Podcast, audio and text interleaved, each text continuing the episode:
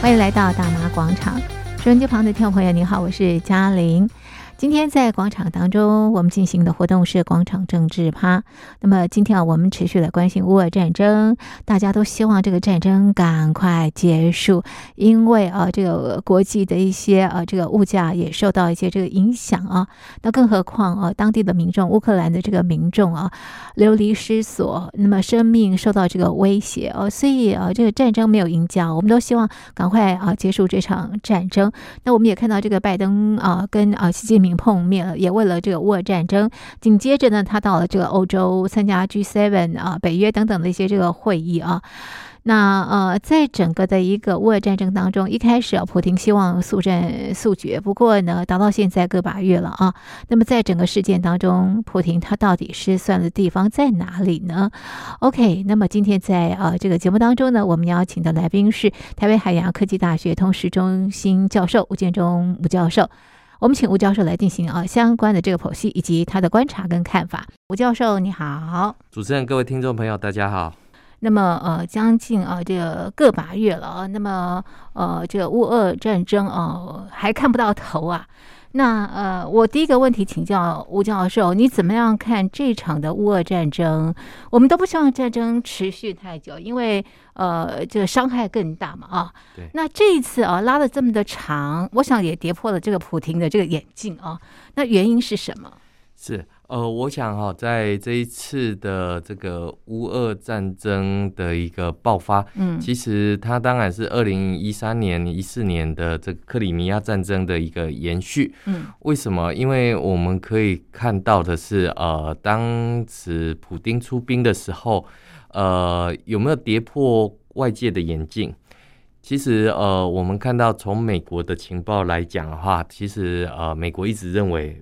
普丁是会出兵的，那当然，我们看到中国当时的反应是这个不会的，没事的，所以他通知所有的侨民是这个没事，不用不用撤退。是，但是我们看到在乌俄战争爆发之后，那呃，我曾经跟几位大陆的学者分这个呃聊过哈，交流过，嗯，那他们的判断是哈，他们的判断是呃，普丁。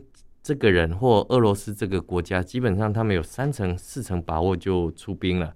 那这不像哈，华人社会里面都要有九成的把握，或几乎这个完全的把握，才会去做一些判断或者才会行动。嗯，那所以普丁基本上他在三月跟四月的时间来做出兵。那一如外界的这个判断。这个普丁应该是要用闪电战的方式才有机会拿下这样的一个呃俄呃乌克兰，乌克兰是，但实际上面呃这个普丁的如意算盘闪电战并不如他的这个想象。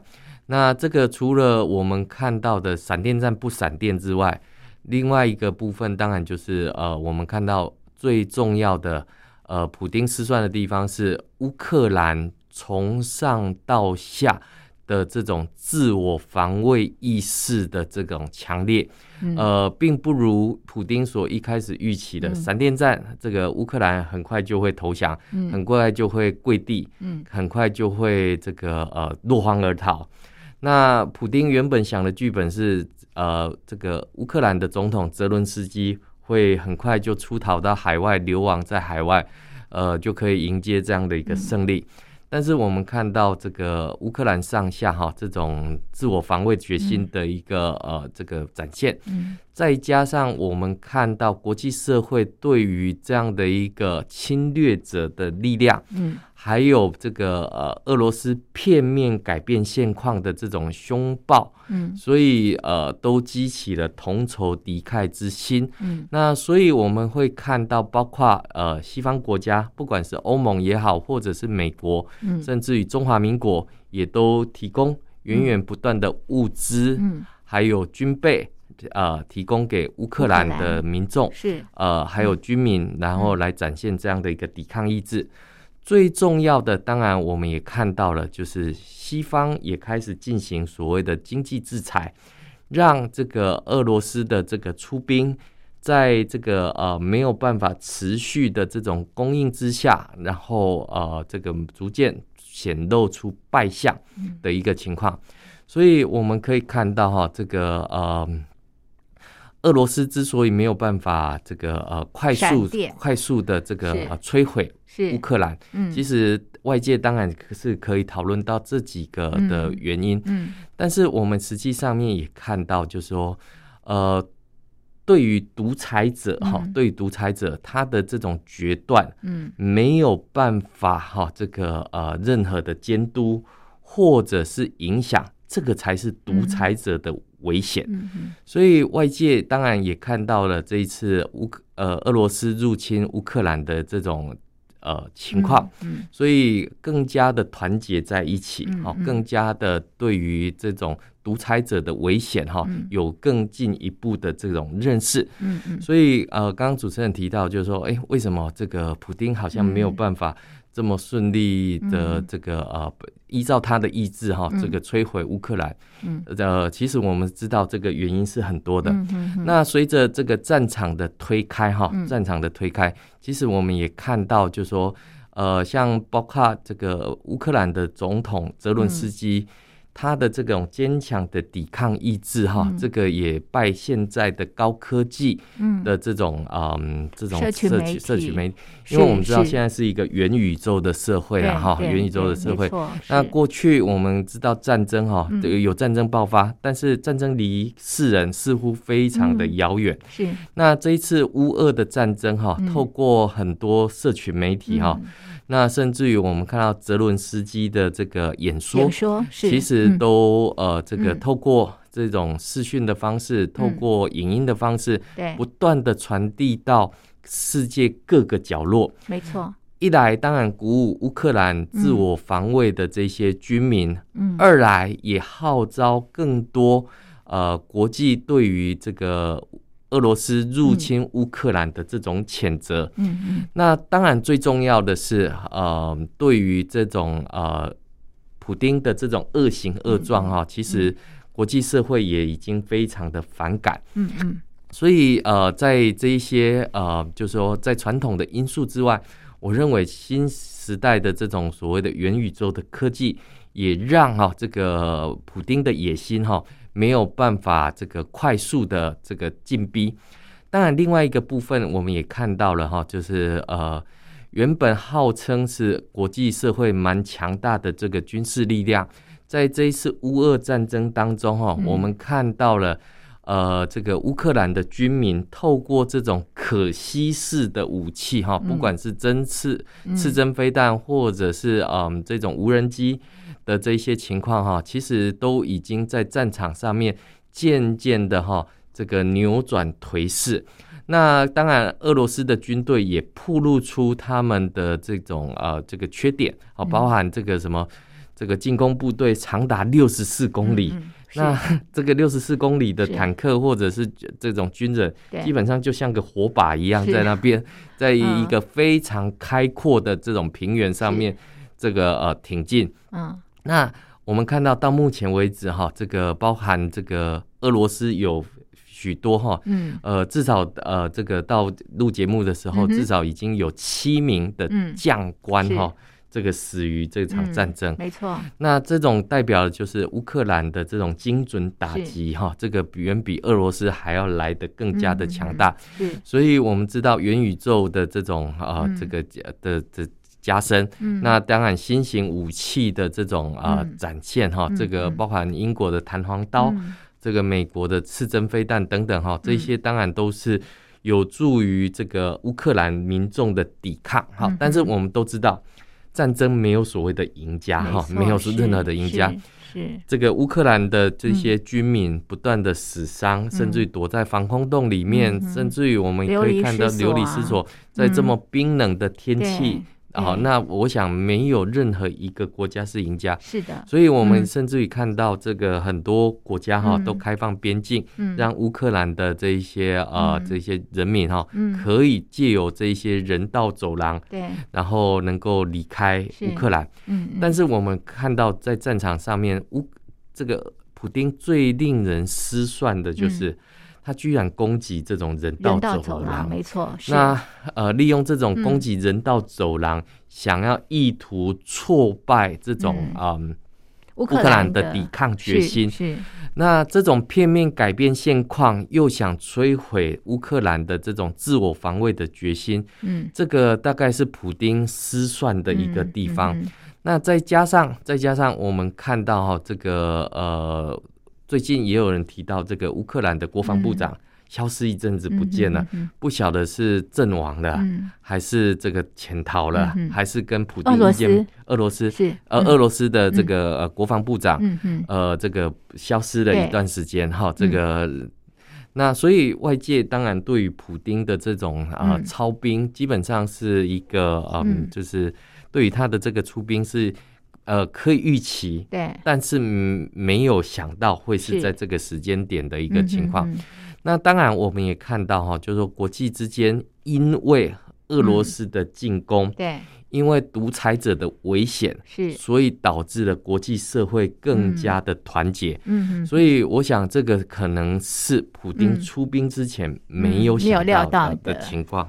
是好，那为了这个赶快结束这个呃俄乌战争啊，我想这个欧洲国家啦、美国都在啊这个周旋这件事情啊。前段时间我们看到呃这个拜习也这个视讯了啊，我要请教这个吴教授，这个拜登是有求于习近平吗？就这个乌俄战争，我我想哈，这个呃从拜登的这个思考里面哈，嗯、我们其实从这个乌克兰的战争爆发之后哈，我们从呃，拜登在美国首次的国情咨文演说里面，嗯、他大概演讲的时间大概一小时，大概七分钟左右。嗯、呃，我听了这个他谈到俄罗斯的部分，嗯、谈到乌克兰的战争，大概占了二十分钟左右。那另外的四十分钟呢，这个拜登大概是用来在谈这个美国的国内经济，好、用来这个呃谈论。这个美国如何脱离这种通货膨胀？嗯，所以你可以看得到，对拜登来讲，他的这个三分之一的时间是用在外交，是三分之二的时间是用在内政，是是。那当然，国际社会会非常瞩目这个乌克兰的局势，对。但是我们看到拜登从他一开始的态度就表示出非常明显，什么明显呢？美国不会派兵，嗯，来这个。这个到乌克兰，嗯，嗯，那这也让一些有心人士哈，就是说，哎，拜登是不是太软弱？好，太软弱的这种情况。对，但是拜登是不是太软弱？其实不是的哈。那呃，拜登之所以没有出兵的其中原因，当然他必须要取得美国国会的这个支持，这个才有出兵的一个情况。所以我们也看到哈，这个拜登开始哈，在不管是在联合国啊，有提出这个谴责这个呃普丁的案子。对。那我们看到在安理会上面。这个呃，第一个当然，这个俄罗斯自己会投下反对票嘛。对对对。那中国跟印度投下的是弃权票。弃权票。弃权票。是。那在联合国的大会上面哈，我们看到中国跟印度又投下了弃权票。嗯嗯嗯。所以我们看到这个呃，对拜登来讲，他当然对于这一场的危机，嗯，他当然是有他的一个心急之处。嗯哼。可是如何能够制止？这样的一个呃战争，嗯，因为战争已经爆发了，对这已经没有办法挽回，嗯、是。但是要怎么去阻止？对哦，这个接下来的这一些，或者是赶快收场啊？怎么收场？那当然我们会看到，呃，第一个对美国来讲哈，包括过去不管是阿富汗的战争、是利比亚的战争。基本上都让哈这个美国的国内曾经有过非常多的辩论，是。就是美国要不要出兵海外的这些情况。嗯嗯、那当然我们知道，从这个一九九六年的波湾战争哈，波湾战争到这个二次波湾战争，其实美国这一段时间里面其实都有出兵海外。嗯但是出兵必须要有个依据，嗯哼，哦，那最好的依据当然就是联合国啊，这个呃，这个维和部队来进行出兵，嗯，嗯，那另外一个部分当然就是说，除了出兵之外，嗯、还有没有其他的方法？嗯，所以我们看到这一次拜登很成功的，包括了哈，他团结的 G7 哈，G7 做出了一致的决议，就是要制裁俄罗斯的经济。那甚至于我们看到这个呃，美国也团结了这个 SWIFT，就是说经济的核弹哈，就要把卢布列推出踢出这样的一个呃经济的结算的一个机构。嗯哼。所以我们可以看到，就是说欧盟也好，或者是美国也好，其实对于解决俄罗斯的这种态度。嗯，其实呃，如何整合起来？嗯，我想这个拜登在这一次的整合里面是花了不少的时间。嗯哼，但是我们也看到，就是说美国是带着方案回来。什么叫带着方案回来？嗯，其实我们看到拜登跟习近平的碰面，对，这已经是最后的通牒。是什么意思？为什么是最后的通牒呢？我们看到从一开始哈，这个呃。普丁是在二月份对中国大陆举办冬季奥运的时候，是跟习近平签了一份中俄联合声明，友好联合声明。对，那这里面包括了这个天然气、是石油的订单。嗯，那这样的一个订单是到底中国知不知道？中共知不知道？习近平知不知道？普丁要出兵乌克兰？是。这个令人家大家就想起来，在两年前，对，在武汉爆发 COVID-19 的疫情的时候，嗯，中共告诉全世界，嗯，疫情是可防可控。不会人传人，是。那我们现在大陆的听众朋友大概也听到，上海要封城了。是。两年过去了，对。如果当时呃中共所宣称的可防可控，不会人传人，那么怎么那么怎么会发展到现在？那在呃二月份北京举办冬季奥运的时候，普丁这个飞了千里来相见习近平，对。到底普丁有没有跟习近平？说他准备要入侵乌克兰，是。那习近平有没有承诺说，这个要在经济上面跟军事上面来援助俄罗斯，来进行这一场战争？这个都是国际社会想要知道的很多的问号。是。所以，我为为什么我讲说，嗯拜登跟习近平的通话，这个大概已经是最后通牒了。嗯。对美国来讲。这个我们已经掌握到非常多的证据。嗯嗯。那我们看到这个呃，我们先讲拜登跟习近平会面哈，这个所以不是拜登有求于习近平，绝对不是拜，是最后的通牒。这个呃，美国人不断的问你到底知不知道，普丁要入侵乌克兰？乌克兰是你有没有帮助？对这个这个俄罗斯入侵嗯乌克兰？你有没有在经济上面，在这个？军事上面要援助，嗯，俄罗斯，这个大概就是国际之间很简单的两个回话。是，这个回话只有有跟没有。嗯哼。结果习近平说什么？解铃还需系铃人，一个巴掌拍不响。对对。哦，讲了一个好悬的这个话语。是是。拜登没有什么耐心。那就是推到俄乌嘛，对不对？就推到俄乌。是。那呃，在习近平跟拜登这个。视讯。通话的同时，嗯、对，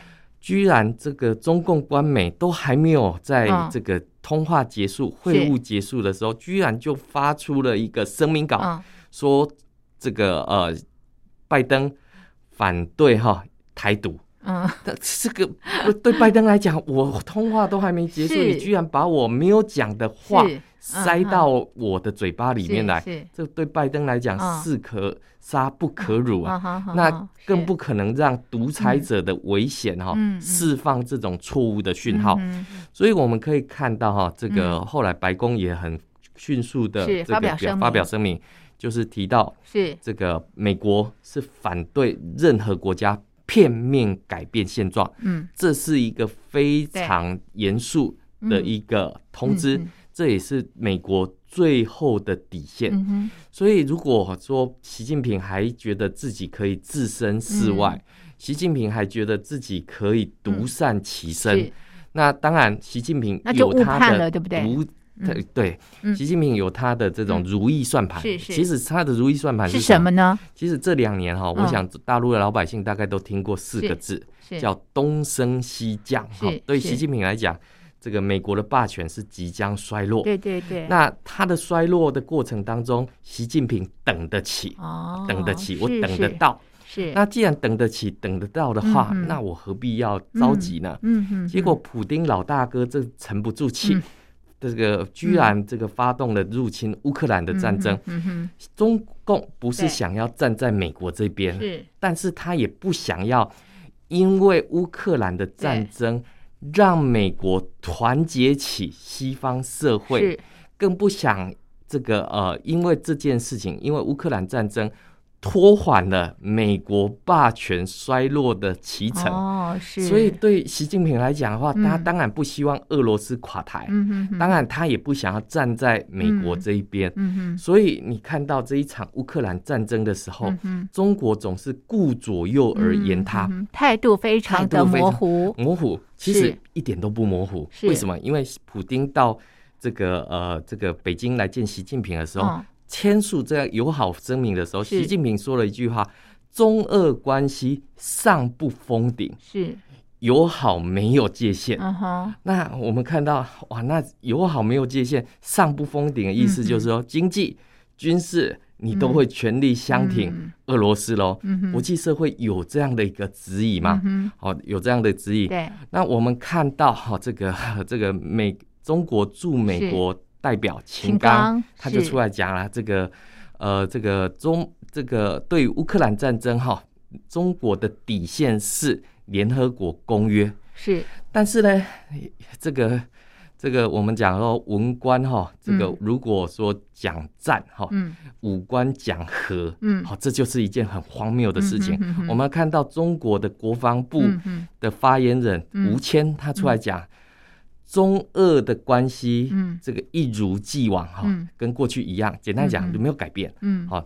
但是呢，这个说这个嗯，中国要协助，嗯，这个乌克俄俄罗斯，嗯，经济跟政治，嗯，哦，还有军事，这个都是假消息。好，你看到中国的这个解放军就马上出来澄清说，没有，没有，没有这，而且一连发了数篇的这种文章，嗯。来说明，就是说中国没有要帮这个俄罗斯在经济上面，在军事上面，是。但是我们看到国际社会不断的质疑，对。然后不管是联合国大会，或者是联合国安理会，中国都做出了是弃权票。嗯哼。那甚至于我们看到现在国际上面要制裁这个俄罗斯的时候，对。习近平说什么？这解铃还须系铃人，这个这个一个巴掌拍不响。对，你这是到底什么意思？是是，这个好像把你自呃这种所谓的两面手法哦，这个两面讨好。嗯，其实我们看到国际社会就是认定中共跟俄罗斯狼狈为奸，基本上你没有的解释。所以你可以看到，就是说拜登这个已经是。言之凿凿，是是。那甚至于我们也看到，在 G7 峰会，在北约，对，基本上西方盟友都已经团结起来，是是。任何有人想要借着俄罗斯的入侵乌克兰的战争，哈，我们看到美国国务卿布林肯特别画出三条红线，告诉中共，哈，嗯，如果你想借机在这里面发财，嗯，好，或者是开小。开小缝，嗯，那抱歉，这三条红线我们就会对你进行制裁，嗯哼。那这个时候我们看到俄罗斯也不是省油的灯，嗯哼，嗯哼。俄罗斯他们就透过了这个呃放消息的方式，就告诉全世界，嗯，原本俄罗斯跟中共谈好一个条件，嗯，俄罗斯快速的解放乌克兰，今年秋天习近平就要接管台湾。嗯嗯、哇，这个哇，这个既然你对我不仁，那我也不必对你有益。嗯、所以你看，这个普丁在国际宣传上面还是挺有一回事的。是是是。所以我们会看到，在这个呃，这个中共哈想要这种两面讨好哈，故作姿态。其实，在现在国际社会对于俄罗斯入侵乌克兰这么明显的侵略行为的时候，这已经毫无任何模糊空间。你还要想要两面光的时候，只是证明。中共跟俄罗斯的狼狈为奸是非常严重，嗯，逃不了好的，对不对？哈，好，刚刚提到的这个拜登跟习近平的这个视讯会议哦，其实就是啊，拜登给习近平的最后的这个通牒。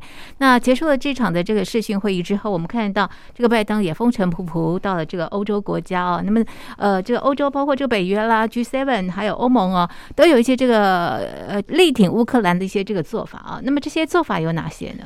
是我我想这个不管是北约也好，或者是 G7，甚至于欧盟的这一个部分，嗯、其实我们都知道，呃，对于乌克兰来讲，其实我们知道在二零一四年哈这种橘色革命之后，嗯、其实乌克兰的民主化，他们就想要呃这个在他们的国家里面，其实有两种论述，嗯、第一种当然就是我到底要亲俄罗斯，嗯。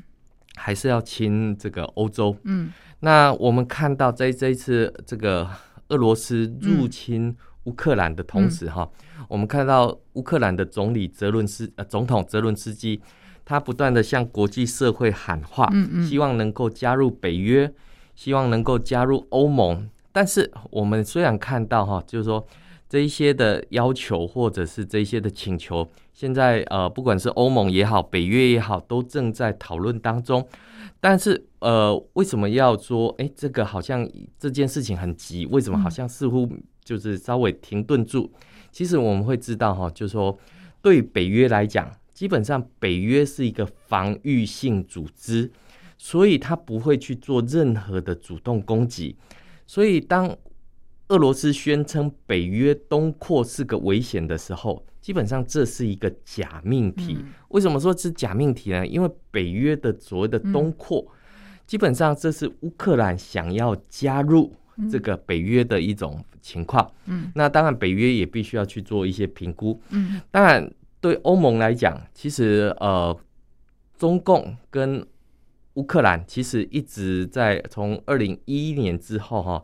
其实一直在做的就是对于俄罗斯的金融脱钩的这种情况，嗯，也就是说，呃，过去乌克兰跟这个俄罗斯是有很严、很密切的这种，不管在经济上面、在军事上面的这种呃这个串联的一个情况，嗯嗯，但是中国跟所谓的呃俄罗斯也有这样的一个很密切的呃关系，嗯，但是我们知道中共想要借由乌克兰，嗯。能够进到欧洲，嗯哼，是。这这个渠道，是是，所以我们会看到欧盟当然也要必须要去思考，就是说他们加入我们加入欧盟似乎不是那么的，嗯，这个存心，嗯，好，这个真心诚意的一个情况。